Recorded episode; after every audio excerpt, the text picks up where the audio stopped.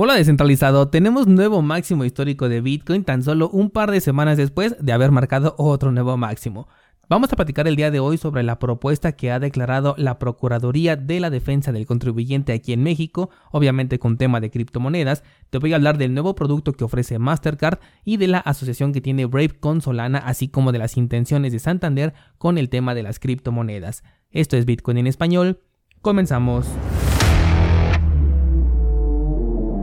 En este podcast adoptamos la filosofía de una economía sin intermediarios, una interacción económica punto a punto que nos permite transferir valor sin ninguna clase de restricción.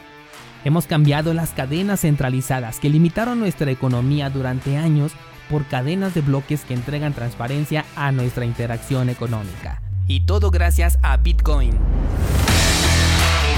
Te doy la bienvenida a Bitcoin en español un espacio donde somos libres, somos soberanos, pero sobre todo somos descentralizados.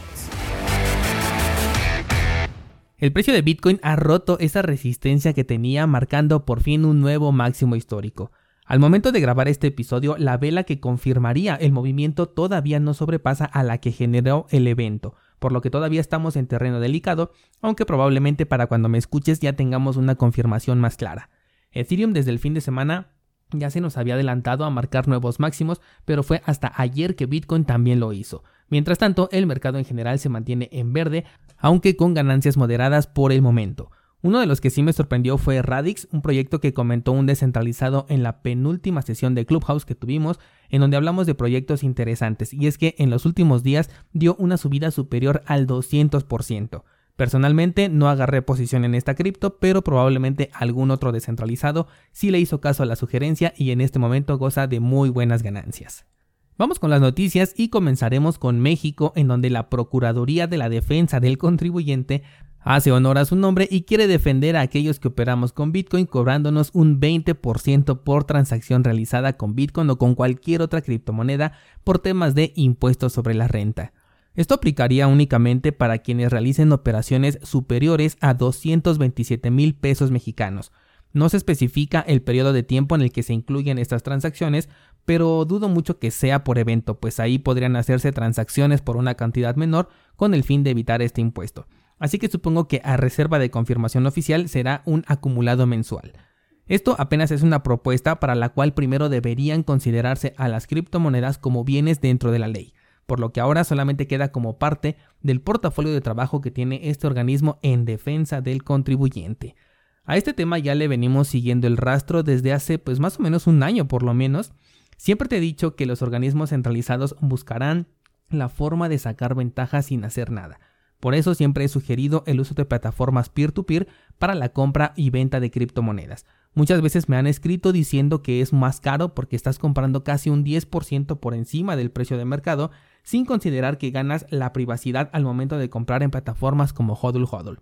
Bueno, pues en el futuro es posible que compres y además vendas perdiendo el 20% de la totalidad de dinero que estás comprando o vendiendo. Esto si lo haces a través de un medio centralizado y aparte quedaría el registro de que tienes actividad cripto, qué cantidad, desde qué cartera y además todo lo que se relacione con esa cartera de donde provienen los fondos también va a quedar ahí registrado por lo que el acostumbrarnos a utilizar exchanges centralizados tarde o temprano va a pasar factura y aquellos que decidan seguir utilizándolos perderán una de las mayores bondades que entregan las criptomonedas, que de por sí al utilizar estos servicios centralizados desde hoy en día ya perdemos privacidad y resistencia a la censura, porque bien la plataforma al momento de querer vender Puede decirte que no has cumplido con el Know Your Customer y bloquear tu dinero, o bien que tienes una bandera roja por parte de algún país al que probablemente nunca hayas ido, como ocurrió con los usuarios de Colombia dentro de Binance, que tenían una solicitud por parte del gobierno de Holanda. En fin, toma en cuenta que tan solo en los últimos dos días Bitcoin subió un 10%, por lo que eso que consideras como pérdida al momento de comprar de manera peer-to-peer lo puedes recuperar en tan solo un par de días, y con otras criptomonedas incluso es más fácil porque estas suben bien rápido por lo que no veo por qué tomarlo como una comisión alta, sobre todo cuando muy pronto las comisiones centralizadas van a ser todavía más altas. Pasemos a otro tema y ahora tenemos a Mastercard, quien ya va a ofrecer su primer tarjeta ligada a un saldo en criptomonedas. Yo recuerdo que ya habían tarjetas que posteriormente de hecho retiraron del mercado desde el año 2017, pero quizás como justamente las retiraron, por eso dicen que ahora es el primer producto. Pero bueno, La verdad es que solamente se trata de una pantalla, debido a que todo fondo que deposites en su nueva plataforma, aplicación o como sea que ofrezcan este servicio, va a ser liquidado y se te abonará el saldo en dinero fiat, con lo cual de tarjeta cripto no tiene absolutamente nada. Y esto es obviamente para cumplir con las regulaciones que no permiten que los bancos e instituciones financieras ofrezcan servicios con criptomonedas, por lo que en ningún momento Mastercard va a manejar cripto, sino que todo será en fiat. El mismo proceso que haces por ejemplo con Bits o Coinbase o Binance por nombrar a las más populares de que envías el dinero a tu tarjeta de débito cuando vendes tus criptos es exactamente lo que va a hacer esta tarjeta, por lo que estamos ante un plástico fondeable con cripto, pero manejado 100% en dinero fiat, así que no hay mucho cambio que digamos. Siguiendo con las instituciones bancarias, pero cambiando de tema, ahora es Santander de España quien quiere ofrecer un producto ETF. Este producto será para aquellos que quieran invertir en Bitcoin de manera legal y regulada. Solamente están a la espera de la aprobación como lo marca la ley de España para que puedan abrir las puertas a este nuevo instrumento de inversión enfocado a institucionales y conservadores. Lo que me preocupa aquí es que sea un instrumento financiero que se está ofreciendo en España, donde en cualquier momento pueden cambiar alguna ley, digo, en cualquier país ocurre, pero España destaca últimamente por las políticas elocuentes cuando se habla de dinero, por lo que ni siquiera se lo recomendaría a los institucionales.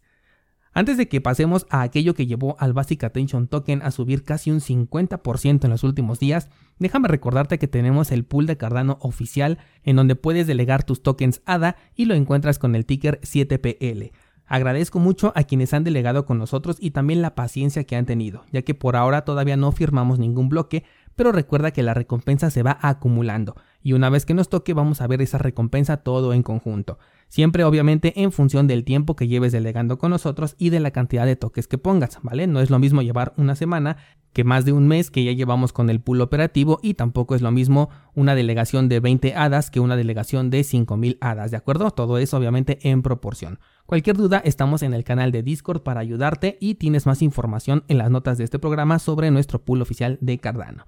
Ahora sí sigo con las noticias y déjame contarte que el navegador Brave se ha asociado con Solana para ofrecer compatibilidad nativa de los productos de Solana desde el navegador de Brave. Este navegador es con el que me he quedado desde que lo conocí y es el que utilizo en el 95% de la interacción que tengo con Internet. Siempre he sostenido que me gustan mucho las opciones que nos ofrece y sobre todo que tenga una mayor privacidad con respecto a otros navegadores. Bueno, pues ahora se ha anunciado que Solana formará parte de las aplicaciones nativas que puede correr Brave, así que tendrá una eh, interacción directa tanto con exchanges, aplicaciones descentralizadas, criptojuegos, como por ejemplo Star Atlas, que por cierto el fin de semana se levantó un poco el precio, aunque todavía no me entero si hay alguna noticia que respalde este movimiento. Pero bueno, el punto es que toda esta interacción ahora ya sería de manera nativa desde el navegador de Brave en cuanto ya se haga la implementación. Por su parte, Solana ha dicho que van a apoyar también la adopción del Basic Attention Token y aquí lo que me gustaría ver es un token nativo en la red de Solana. He comentado en diversas ocasiones que si BAT, el Basic Attention Token, no estuviera en la red de Ethereum, sería una de las criptos que formarían parte de mi portafolio, y de hecho ya la he tenido en el pasado, pero actualmente no pienso pagar esas altas comisiones cuando quiera mover mis tokens, por lo que si esta nueva relación da como resultado un token nativo en la red de Solana, me refiero a que no sea un token envuelto, entonces podré hacer análisis técnico nuevamente con intenciones de invertir en este token.